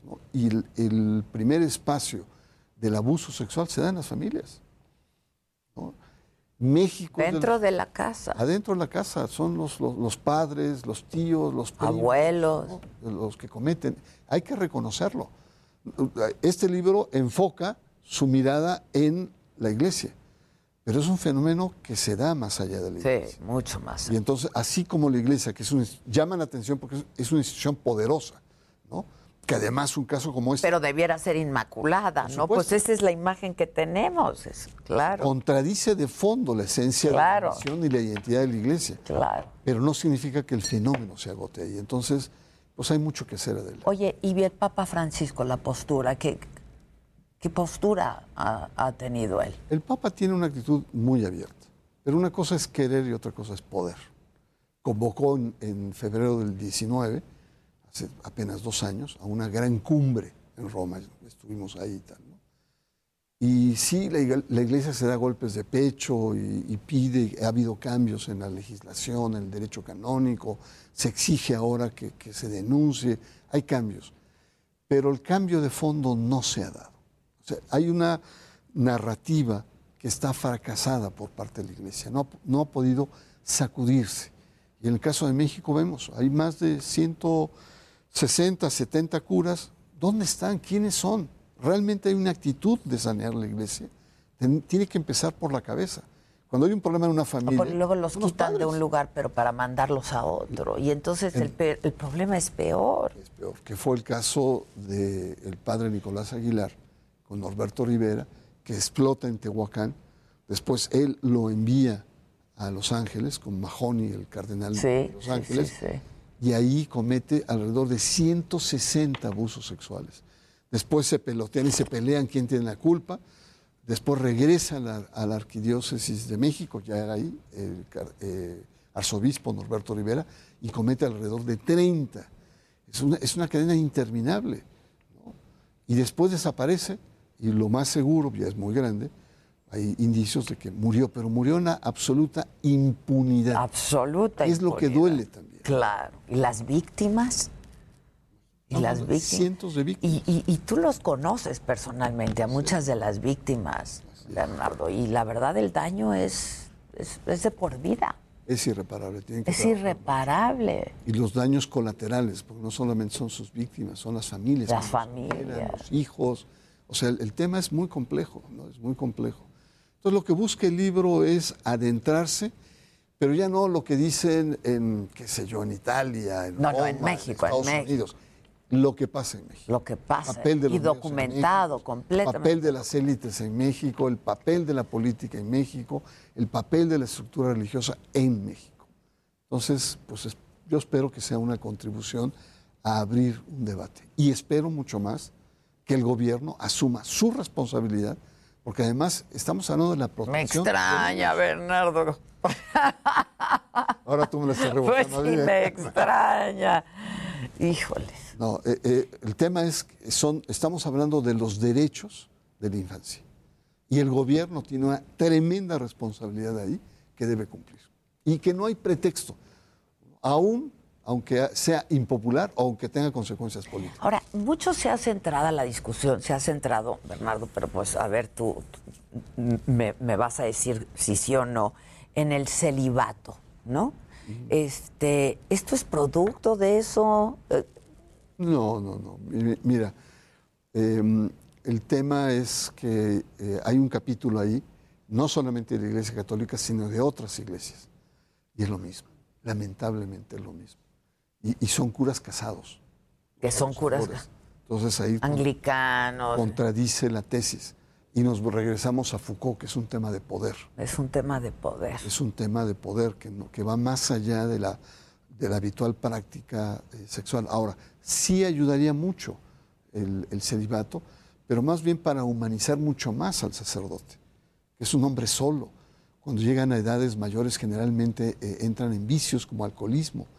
Y es gente que muere y vive después una soledad muy grande. ¿Por qué no tener una familia? ¿No? Otro problema es que muchos de los clérigos entran a la iglesia siendo niños, 13, 14 años. Y desde entonces, Idealizan la familia, idealizan la madre, idealizan una serie de cuestiones que no, no contemplan en su vida cotidiana. Entonces creo que ahí es la iglesia. Yo creo que en el fondo la iglesia tiene un gran problema de abordar la sexualidad en su conjunto. ya. En su conjunto, ¿no? Es decir, mientras otras religiones, sobre todo religiones eh, orientales, la sexualidad es parte de la espiritualidad, o es una puerta, un vehículo, una expresión de la espiritualidad, con lo infinito, en la Iglesia Católica desde la Edad Media es pecado. La carne es pecado, el deseo es pecado. Entonces hay una especie como de una enorme contradicción que tenemos los fieles, ¿no? Que por un lado, pues nos gusta, tenemos un enorme interés o, o- De- deseo o atracción. Y o- por otra parte te dicen que es una pecado. pulsación que solamente, y sobre todo anteriormente, era la sexualidad para, para procrear. Procrear. Y hoy esto se está rompiendo y bueno, hay todos estos grupos conservadores que quieren regresar a esto, entre ellos Vox y... Pues sí, es lo que hablábamos en el corte. Sí, Qué desatino, ¿no? Para decirlo menos. decirlo menos. Para decirlo menos. Y, y es que Vox, eh, a mi gusto, es una de las eh, ultraderechas más desagradables de Europa, más reaccionarias de Europa. ¿no? Xenófobas. Y, y no solamente eso, sino, sino profundamente racistas, a frente a, a nosotros. todo, Entonces, cuando claro. llega este Abas- Abascal, además, apellida Abascal. Sí, La familia Abascal, Abascal. vinculada al yunque. O sea, no, Sí, no puede ser sí. más, digamos, perfecta la ecuación eh, que llegan a, a- a México y llega a congraciarse con los mexicanos cuando Vox ha declarado que la conquista fue un acto casi de piedad por parte de España al poder liberar a millones de oriundos de estas tierras de los sacrificios. Del yugo de los aztecas. Sí, claro, claro. Es es un desatino. Es un desatino. Cuando persiguen a, los migrantes en, eh, en, eh, en España, cuando están contra los principios del feminismo, incluso ellos quieren acortar los recursos económicos para que las mujeres, dice, es un derroche, estamos cuidando demasiado a las mujeres y quieren equidad, ah, también para los hombres. Es decir, de un- posturas absolutamente reaccionarias. ¿Y qué anda haciendo el PAN? Fascistas, fascistas. Cuando se asume el PAN como una oposición humanista, ¿no? Eh, eh, critica el populismo y se alía con un partido de popu- populista de extrema De derecha. extrema derecha, claro. Entonces, qué desatinos, ¿no? Sí, un desatino. Bueno, esta es una lectura obligada, de verdad, porque es algo que ha pasado, que está pasando en nuestro país. Eh, tú eres el coordinador, pero hay, hay otros colaboradores, Bernardo. Y brillante. Brillantes todos, la verdad. Este es lectura obligada. De, de esos libros que hay que leer siempre. Te agradezco mucho. No, Está a la venta en todos lados. Ya está, supuestamente, bueno, contigo es la primera persona que empieza a hacer. Ah, ok. Como siempre, por Adela. Y la, la, la, mm, la lógica de la promoción de un libro es que esté ya el 80% en estanterías. ok. Entonces, ¿Qué dis- seguramente qué- ya. ¿qué, qué tiraje tuvo este? Eh, me- c- creo que son como, como 10 mil ejemplares. Ya. Que en estos tiempos es mucho. Es mucho. Pero el de, el de López Obrador ya se agotó. Ya van por el segundo No digas, ¿ah, Sí, sí, hombre. Puros funcionarios seguramente. Se vieron obligados a comprar hasta dos Oh, por esa sí- persona. Esa sí que es una lectura obligada. Exacto, obligada. Muchas gracias, Bernardo. contrario, Como Adela, siempre, es un gusto conversar contigo. Te veo pronto. Muchas gracias. Gracias. Nosotros hacemos una pausa, pero regresamos enseguida. No se vayan.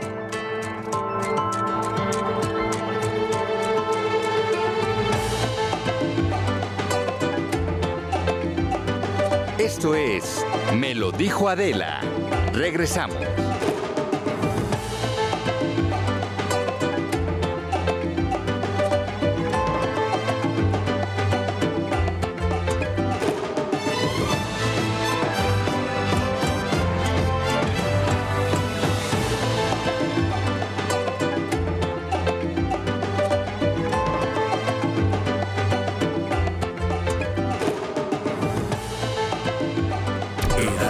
Radio.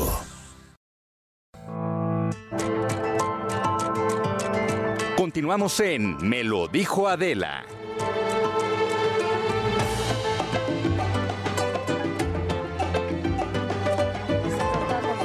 Ya estamos, vamos de un tema a otro, ¿no? Sí, sí. Estuvo fuertísimo lo de Sí, sí. el libro de lo que estábamos hablando, que es la pederastia en nuestro país y en la iglesia, que sí es un tema muy fuerte, pero que sin duda hay que, hay que abordar. Pero ahora nos acompaña Guillermo Saldaña, actor. eh, tú eres director, ¿no? De la, de la comisión. Sí, yo soy el director general de la Comisión de Filmaciones de la Ciudad de México. Ok. Nosotros pertenecemos al, como tal al gobierno, de la secre- al gobierno de la Ciudad de México y a la Secretaría de Cultura. Ok, de la Ciudad de México. De la Ciudad de de México. la Ciudad de Sí, sí, México. Y lo que y lo que llevas es como todo el calendario y qué se está haciendo y Pues permisos. qué se va a hacer. noso- nosotros lo que hacemos como tal es damos las autorizaciones para que las películas, series, eh, campañas publicitarias, telenovelas, todos usen la vía pública, filmen en las calles de la Ciudad de México y también desarrollamos a la ciudad, traemos nuevos proyectos, somos facilitadores para que las producciones filmen aquí. ¿A qué me refiero? Nos interesa y ahora es, pues eh, eh, con estos temas de reactivación económica, pues estamos jugando un eje principal dentro de la reactivación económica en la Ciudad de México. Y es que también juegan mucho papel de promoción turística, como, como dices, ¿no? Y al final incluso estaban ustedes en ferias a nivel mundial para poder promover la posibilidad de que pues México tuviera esta cara en las producciones, ¿no? Claro, es, eh, mira, es, hay, hay varios fenómenos ahí. Eh, tanto los beneficiados directa e indirectamente, directamente pues sí, eso es el, el- el- el sector de hospitalidad, digamos, que en seis meses del 2021 eh, la industria fílmica ha llenado 10 mil noches de hotel. Anda. Órale. Con una inversión estimada de 55 millones de pesos. Y luego, pues, eh, tenemos decenas de estilos arquitectónicos en la ciudad, miles de estilos visuales, muchísima Es que cultura. dan- Tenemos- da para todo esta ciudad. Tenemos desde Polanco, Lanzures, la irrigación, Nuevo Polanco, eh, pues el Zócalo, el centro histórico, Coyoacán, hasta Xochimilco, Milpalta. O sea, Sí, tenemos muchos claro. ecosistemas. Claro. Eh, eso permite que las historias se cuenten desde la Ciudad de México y genera que la exportemos. Eh, si nos damos, ahorita que estamos hablando de las plataformas y demás, eh, si hacemos un ejercicio muy sencillo aquí, pues vamos a tener más de dos plataformas. Eh, pero en, este, como ya en este sistema de competición de los, de los estudios, no hay una plataforma que no tenga una historia que no esté contada desde la Ciudad de México. Claro. Y eso da una ventana de, pues, muy importante a nivel global. Y por ejemplo, HBO Max, que ahorita ya está produciendo contenido en Latinoamérica, creo que Amarres se grabó gran parte en la Ciudad de México. Así es, amarres. eh, y hay otras, por ejemplo, eh, bueno, Disney, que no tiene, pero ya están creando contenido aquí. Eh, Apple TV, que hizo Mosquito Coast, que la hicieron en Puerto Vallarta Mm. y aquí en la Ciudad de México. Bueno, Netflix tiene muchísimas. muchísimas. Amazon también tiene, tiene varias historias. Y entonces, pues ya eh, hay una competencia entre todas las plataformas y eh, lo bueno de esa competencia es que a nosotros, nos, eh, a la ciudad, la vuelven el eje puntal, el eje de producción de todo Latinoamérica. Ahora también es muy atractiva Claro. también, perdón. ¿Y apoyan, por ejemplo, a productores o a directores independientes o cómo está la cosa? Sí. O nada más a lo choncho. No, no, no. Iñárritu. Iñárritu. No, aquí hay, eh, aquí hay derechos culturales para, para Porque todos. es bien importante Claro, también. para las películas, eh, para los trabajos, digamos, de autor para, y para las grandes producciones. Hay estímulos fiscales, eh, hay uno que se llama 100% mexicano, que, se tiene que, que está diseñado para apoyar películas de un corte más independiente, en donde se cumplen ciertos requisitos y el permiso, digamos, eh, cuesta 20%, nada más. O sea, tienes un, una disminución, un descuento del 80%. Ya. Entonces eso pues aligera muchísimo los costos de producción. Porque de ahí salen los negros Iñárritus, y- ¿no? Esa Los- es la verdad. Los cuarones, los, los, del cuarones, toro. los del toro, y pues hay que apoyarlos. Claro, eh, a nosotros nos interesa desarrollar tanto la parte de los estudiantes, las escuelas, los independientes, los documentalistas, como acompañar y facilitar a los grandes estudios.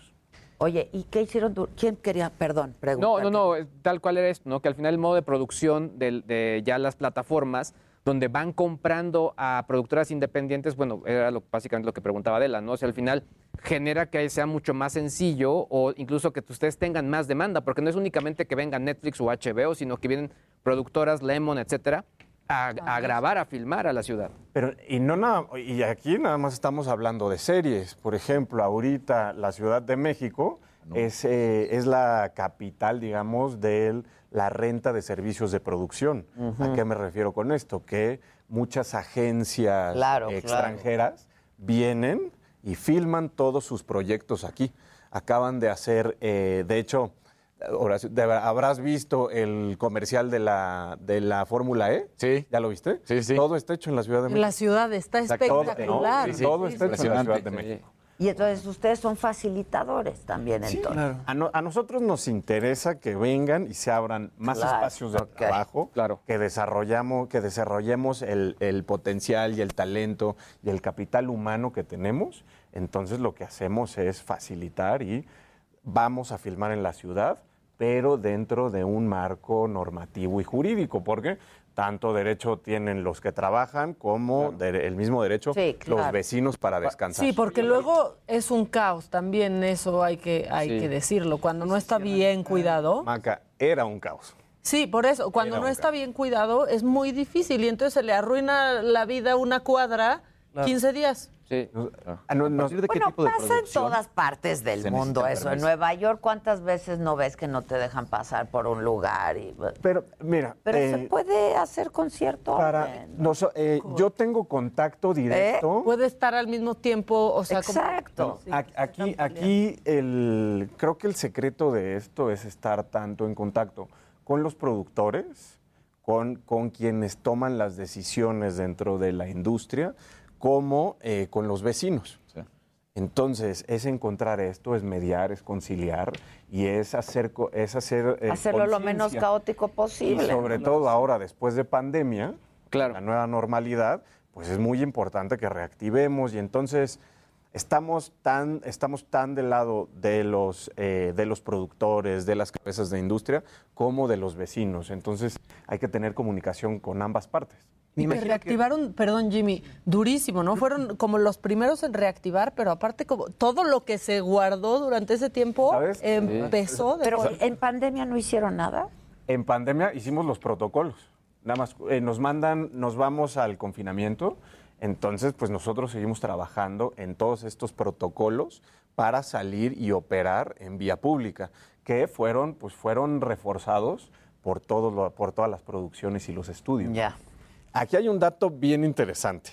Nosotros, eh, la, la- industria audiovisual en la Ciudad de México hizo de julio del 2020 a diciembre 104 mil pruebas PCR.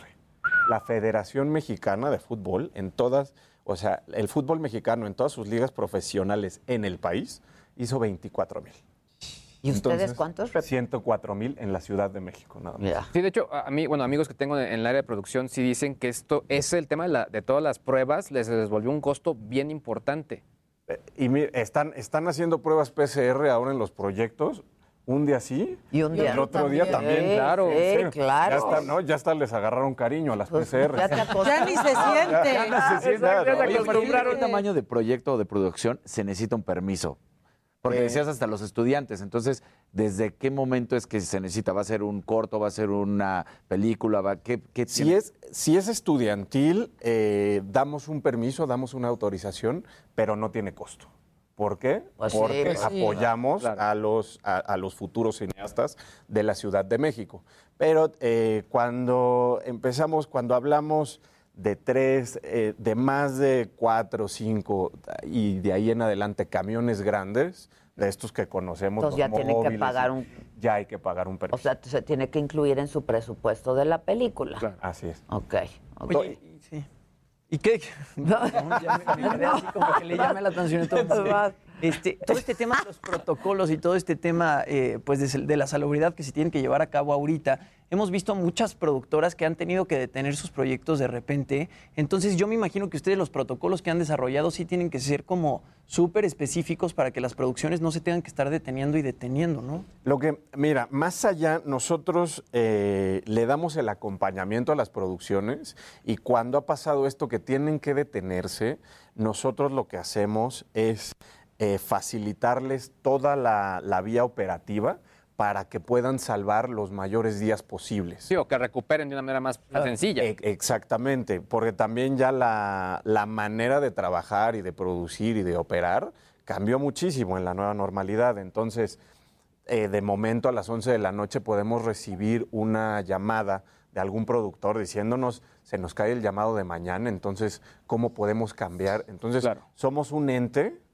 de, de la Secretaría de Cultura que funciona las 24 horas del día, los 7 días de la semana. Damos apoyo, damos contención, apoyamos ya, pues somos los faci- facilitadores, Pues sí, somos un estilo de productores asociados. Exacto, digamos, sí. exacto. porque facilitamos nosotros que quizá se te enfermó un actor que iba gran parte de tu llamado el día de mañana, lo que hacemos no importa. Tú cambia tu plan de producción y nosotros Nos adaptamos. nos adaptamos y hacemos que tú puedas filmar a donde tú quieras ir. Que eso les está pasando un día sí y otro también. Exactamente. Seguro. Sí. Pues tienen que estar modificando. ahí. Pues que ya la es tanto como como em, la, la- o sea ha cambiado la manera de producir como la manera de consumir contenidos. Eh, O Sí. sea, hubo una es una revolución, fue una revolución el año pasado en donde la gente aprendió a consumir en maneras muy distintas. También hem- hemos aprendido a producir de maneras también muy distintas y sabemos que pues están estos riesgos, pero para que esos riesgos no golpeen un- una producción y no golpeen el trabajo de 600 personas, entramos nosotros. Es que la derrama es importantísima. Sí, eh, el año pasado, acabamos de hecho de presentar el anuario estadístico de la Ciudad de México, de la, de la Comisión de Filmaciones, datos muy interesantes en donde en 2020 se, hice- eh, se completaron 23 mil jornadas laborales. Ah, es una industria que en 2020 generó casi 250 mil empleos directos. En y otros pandemia. 200 mil. Eso fue en pandemia. En pues. pandemia. En pandemia. Lo que, lo que tenemos nosotros proyectados para el 2021 son 400 mil empleos directos y 400 mil indirectos. O sea, casi 800 mil empleos que van tanto de la mano de la industria como eh, lo- la eh, industria de la hospitalidad, las proveedurías. Es, es, es, una, es un Claro. fenómeno económico muy, muy importante. Claro. Sí. Y es que no hay que Claro. perder de vista como este gran caso de éxito que tuvo la ciudad cuando hicieron lo de Bond. Porque al final la cantidad de Sí, gente que se movió, los extras... hay desfile desde eso. ¿no? Hay desfile. O sea, que se movió Muertos. todo. El, sí, la, la cultura audiovisual sienta precedentes. Eh, está eso, está pues la película de Coco en Disney, que también, ¿no? Entonces ahora vamos a ver qué sucede con los nuevos proyectos que se están realizando en Ciudad de México. Oye, el negro ya acabó. Ya, ya terminaron. Iñárritu. Terminaron hace aproximadamente un mes. Ah, ¿y qué estuvo? ¿Como cuatro o cinco meses? Estuvo aproximadamente en la Ciudad de México como tres, cuatro meses. Ya. Pero lo que platicábamos, eh, hay, un, hay un fenómeno muy interesante a través de, también de la industria audiovisual, que se están salvando lugares que ahora se rentan como locaciones, que pues han estado, que han sufrido, que sufrieron Han estado muchísimo cerrados todo con el la año y pandemia. medio. Exactamente. Claro, claro. ¿no? Eh, eh, bares, restaurantes, salones de danza. Hay un fenómeno interesantísimo a través de esto, de las industrias creativas y la cultura en la ciudad. Cuéntanos algo de lo de Iñárritu, ¿no? No sé, de, ver- de verdad, de verdad. ¿Cómo es que se no- les puso la No, situación? es- No, hubo muchísimo orden. Es, eh, es mi primera eh, experiencia tratándolo y a mí me pareció un tipo, un genio. Sí, es, genial, genio, es genial. un genio. Eh, pues, o sea, me hicimos un scouting con él antes de pandemia y fue una experiencia en el centro histórico, porque aparte, pues es un hombre como, como estos grandes genios, ¿no? Felipe Casals, Cuarón, eh, Del Toro, que van caminando y, y traen la cámara, eh, o sea, gente. Y ya se empiezan a imaginar. ¿no? Exactamente. Entonces, pero eh, parece ser que va a ser un trabajo eh, espectacular. Híjoles, que cuándo lo veremos, porque luego, pues toda la, o sea, viene todo el trabajo de después de filmar, ¿no? La postproducción. La postproducción, que puede tomar mucho tiempo también. Pero creo que eh, El plan, que, ¿cuál es? no, no lo sé bien, eh, pero yo- pues yo creo que, bueno, no, no sé, sería, sería muy arriesgado de mi parte decir, este, porque no, no sé bien. Creo que no nos va a decepcionar. Ok, pero estuvo filmando, por ejemplo, en estos lugares que quizá ya estaban cerrados, ¿no? Eh, Sí, estuvo, reactivaron muchísimos lugares que ya estaban cerrados, eh, le dieron otra vida a la ciudad y creo que después de, después de cómo nos ha pegado el COVID en la Ciudad de México, va a ser, eh, eh, va a ser muy gratificante ver a la ciudad en este tipo de proyectos. Porque, eh, te- ¿no? regresando a eso, exportamos la ciudad y entonces la gente en el otro lado del mundo va a ver el Zócalo y va a decir, yo quiero ir ahí. Claro. Yo quiero ir a Xochimilco. Bueno, y que vengan producciones internacionales a, a filmar aquí. ¿no? Claro, aquí, Claro, de mira, eso se trata. Aquí la- la- la- las inversiones de los Oye, estudios... como Roma, Roma fue... Justo pensaba en. Roma. Que, o sea, con Tours Roma- en la colonia para que conocieran. Yo pensaba en Roma, hubo que si ustedes tenían pensado algún trabajo post la producción, ¿por qué? Porque al final, en el caso de Roma, pues para capitalizar todo hubo lo mucha que- gente que se iba a tomar fotos a la fachada. Pues de hecho pusieron en la calle, pusieron una placa en la, en la- en la- en la Ujú, casa. exacto. ¿no? Aquí se filmó Roma. Teníamos eh, en, en conjunto con, la, con Estudios Churubusco, teníamos un plan de trabajo para hacer esto de las locaciones más solicitadas en la Ciudad de México y hacer un pequeño tour con los QRs que ahora están, que ahora ya bueno, descubrimos que sí sirve. que ahora no, Exacto. pero que ahora pues ya es parte de nuestra vida diaria, ¿no? Antes teníamos eh, medio, medio ese plan y nos llegó pandemia. Entonces tuvimos que Porque cambiar en todas 180 partes lo hacen, ¿eh? Sí. Claro, hay un en Nueva tour y York. te llevan y aquí, y Ahorita aquí. en Brooklyn estaba, bueno, ahorita no, pero tuvieron que crear un semáforo por las escaleras del Joker, donde está bailando, se... volvió una locura. Entonces Pues es que es una foto, claro, Sí. claro. Y ahí yo lo, lo que yo sabía ahí es que los vecinos se habían vuelto locos. Después de la después la de, que sale la película, de la de gente las que escaleras se hacen icónicas, entonces empieza a ser pues un, un lugar turístico esencial No, pobres y que los vecinos ya estaban Que decían, eh, "Ya no, no, estuvo, estaban ¿no?" colgados de la lámpara. Sí, sí, sí, sí. Oye, Guillermo, y obtener un permiso para grabar, por ejemplo, en Bellas Artes o grabar, por ejemplo, en el Zócalo, obviamente es mucho más caro que obtener un permiso para grabar en algún otro restaurante o algún otro lugar. Eh, eh, como tal, Lo más caro es Co- complicadísimo. Como tal, como tal más caro, no. Eh, por ejemplo, Bellas Artes eh, no está dentro de la jurisdicción, digamos, de la Ciudad de México. Es federal. Es federal. Es de la Secretaría de Cultura Federal. y el Entonces, INA, ahí, ahí no es nada. ahí lo que hay que hacer, vas a través de Secretaría eh, de Cultura Federal. El Zócalo está a resguardo de la Secretaría de Gobierno de la Ciudad de México. Entonces, no, como tal, el Zócalo no tiene un costo, pero sí hay que, hay que, hay que, hay que llenar una tramitología, pues como en, todos, en todas partes del mundo, y nosotros facilitamos todo ese acompañamiento. Nosotros le damos seguimiento, nosotros nos comunicamos, nosotros asesoramos a las producciones. A nosotros nos interesa que no haya manifestaciones. Que- porque y que Eso se lo filme. gestionan. No, pues sí. Sí, que no les lleguen Que ahí no los maestros, lleguen, porque pues, entonces sí. ya, deja tú, no es el COVID, pero Pues fueron es los que, maestros. pero también, bueno, pueblos con son, son, son las cuestiones ahí como que nosotros o que los mismos productores a no veces puedes- no, sí, sí, no no puedes pueden prever. Preverlo. Pero muchas veces eh, en el calendario de las secretarías sí tienen previsto si va a haber marcha o no o demás. Ya tienen ellos un calendario muy específico para que sepamos si se puede filmar, no se puede filmar, mejor les proponemos otra fecha. Sí. Y eh, te digo, nosotros gestionamos, acompañamos. Por ejemplo, los maestros, si son vacaciones, ya sabemos que no hay, porque a ellos no les gusta hacer sus manifestaciones en vacaciones. No, no. Claro. ¿Cuándo Se tiene que interrumpir la escuela. Sí, Eso sí, ya claro, sabemos. claro. Esa certeza sí podemos darles. Oye, ¿y ahorita qué hay previsto? ¿Cómo está el calendario o qué? Ahorita, eh, pues es el, en lo que llevamos del 2021, ya superamos toda la actividad del 2020. Entonces, eh, la reactivación está al 100% en, este, en esta etapa y quizá vamos a llegar a completar los números de- del 2019. O sea, eh, pues como tal, las industrias creativas se van a reponer mucho, eh, se van a reponer después de COVID entre un año, un año y medio.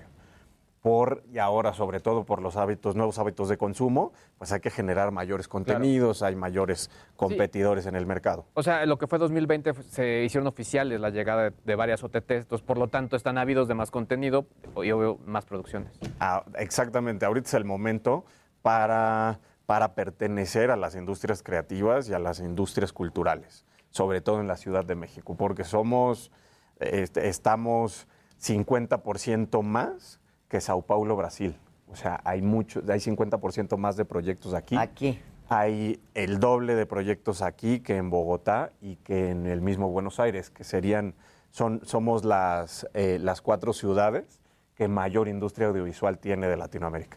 Oye, ¿y tú coordinas con las alcaldías, etcétera? Es que me estoy ¿Se acuerdan cuando, Ro- creo que fue con Roma, cuando Ricardo Monreal? Ah, claro. O sea, El problemón ahí. Eh, fue con Monreal, ¿no? Ah, Que fue y, y- y- y quiso que ya no se hiciera y luego dijo, bueno, es que yo no sabía. O sea, No. ¿faltó coordinación o qué fue lo que pasó? sí, eso, eh, eso eh, fue falta de coordinación de la administración pasada. Nosotros entramos ahora, a partir del 5 de diciembre del 2018, con la doctora Sheinbaum.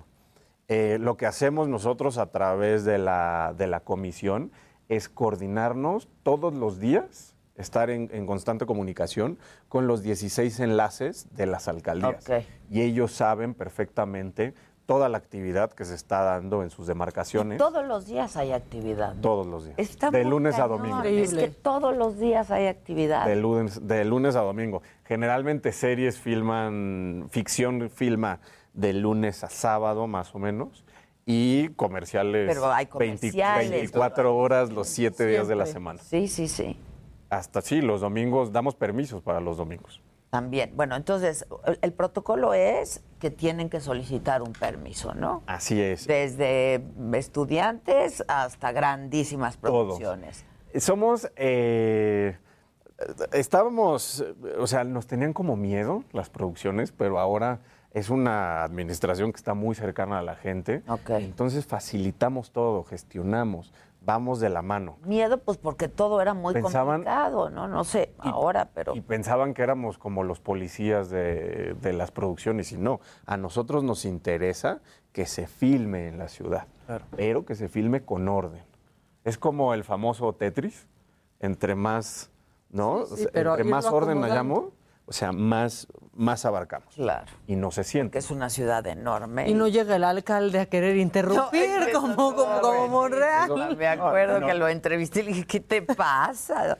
Noso- Nosotros ya nos encargamos de que eso no pase porque también tenemos enlace directo con la Secretaría de Tránsito, con Seguridad Ciudadana, porque pues también ahora Sí, hay se, que está- se coordinar sí, todo, con, to- con claro, todas las instancias. Y dar seguridad. que- que, pues, exactamente, dar certeza. dar- sí, sí, sí, sí. Pues está padre tu chamba, ¿eh? Sí, La verdad está muy padre. Sí, es, es- es divertida. Sí, Es- debe ser. la pasamos bien. Qué bueno. Y para la gente que nos ve, nos escucha, si alguien necesita algo de esto, ¿dónde tienen que acudir? Pueden, eh, pueden entrar a, a internet, ponen se filma y en Se Filma sale, la, ah, sale nuestras redes sociales, sale nuestra página de internet, es el Y acrónimo por- de y la también Comisión de en línea pueden solicitar el permiso. No, pues de hecho ya todo es 100% digital. Ay, buenísimo. No, Muy bien. no tenemos nada presencial, todo es un sistema. Buenísimo, muchas gracias. Y Gracias a ustedes. Gracias y gracias a todos muchachos, a todos. A ustedes sobre todo por su atención y compañía. Nos vemos mañana a las 9 y nos comenzamos a escuchar a partir de las 10 aquí en El Heraldo. Gracias y hasta mañana. Heraldo Media Group presentó Me lo dijo Adela con Adela Micha. Heraldo Radio. La HCL se comparte, se ve y ahora también se escucha. Here's a cool fact a crocodile can't stick out its tongue. Another cool fact you can get short term health insurance for a month or just under a year in some states. United Healthcare short term insurance plans are designed for people who are between jobs, coming off their parents' plan, or turning a side hustle into a full time gig. Underwritten by Golden Rule Insurance Company, they offer flexible, budget friendly coverage with access to a nationwide network of doctors and hospitals. Get more cool facts about United Healthcare short term plans at uh1.com.